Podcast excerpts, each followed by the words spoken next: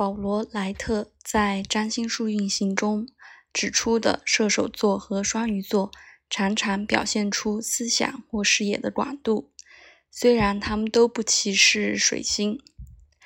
实际上，他比较两个星座的部分真的太好了。如果我引用不全的话，这个章节就不完整。射手座格外的坚定和稳固。木星和他的星座是凭直觉获知的，他们能在一个理念没有展开时看到它的潜能，而且有信心足够把它变为现实。虽然同样的，有这些影响的人充满了不切实际的大的理想和宏伟计划，这两个星座。都容易情绪波动，特别是双鱼座有极端情绪的倾向。双鱼座可能自嘲、自怜，或是一个现身的烈士，但他也是富有同情心的，对被驱逐和弱者有本能的同情。他是总在原谅的一个星座，可能是一个害羞、被动的、腼腆的本性。他比其他星座都重视孤独，可能会是麻木、无精打采，甚至有时是一种意志的麻痹。射手座可能是黄道星座最直率的影响，最教条主义和说教的。他可能是道德的和自以为是的。这个星座有正直高尚的一面，努力超过卑劣，按良心的要求生活。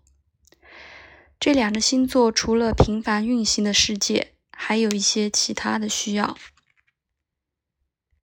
一些更令人兴奋的、崇高的、英勇的、爱冒险的、迷人的或优雅的，以及体现这些东西的圈子，或更一般的说，是现实和幻想模糊的边界。双鱼座逃避现实的倾向是很强的。他会继续向前看更加美好的未来和生活条件。木星和他的星座都象征乐观，或同样只是一厢情愿。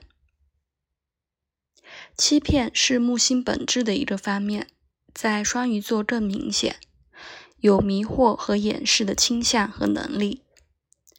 射手座本质上是诚实的影响。虽然这里的倾向是自我欺骗和夸大妄想，可能是一个膨胀的自我的倾向，想象一个人比真实的更伟大、更迷人。木星和他的星座有语言的天赋，他们被旅行和国外激发，尽管这个方面在过去有些夸大了。一个强大的木星的影响。通常用赋予精神或热情的方式体现，或是有时候称为奔放天性，有快乐的轻快的一面。射手座成为一个善于讲故事的人，知道把什么作为事实保存和扩大装饰什么。浪费可能会成为这两个星座的标记，有入不敷出的倾向。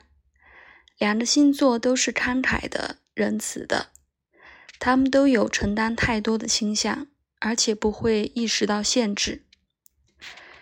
我们应该再一次提醒我们自己：所有的变动星座都是学习的星座，不断的变化和运动是遭遇人生经历必须的。这些星座需要才能学到更多。就像查尔斯·卡特说过的。也是早些时候引用过的。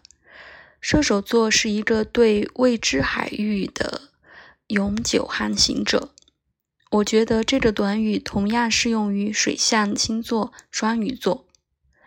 卡特进一步的引用了四处周游的作者罗伯特·路易斯·史蒂文森、金银岛和很多其他畅销书的作者的话。他说过。有希望的旅行是比到达更好的事。当然，这是一个木星式的观点。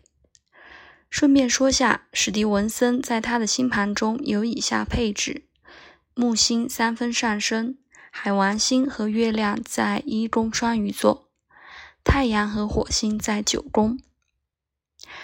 然后卡特继续说，不完全是木星星座的特点，因为木星是宇宙的进展的象征，这是应该的。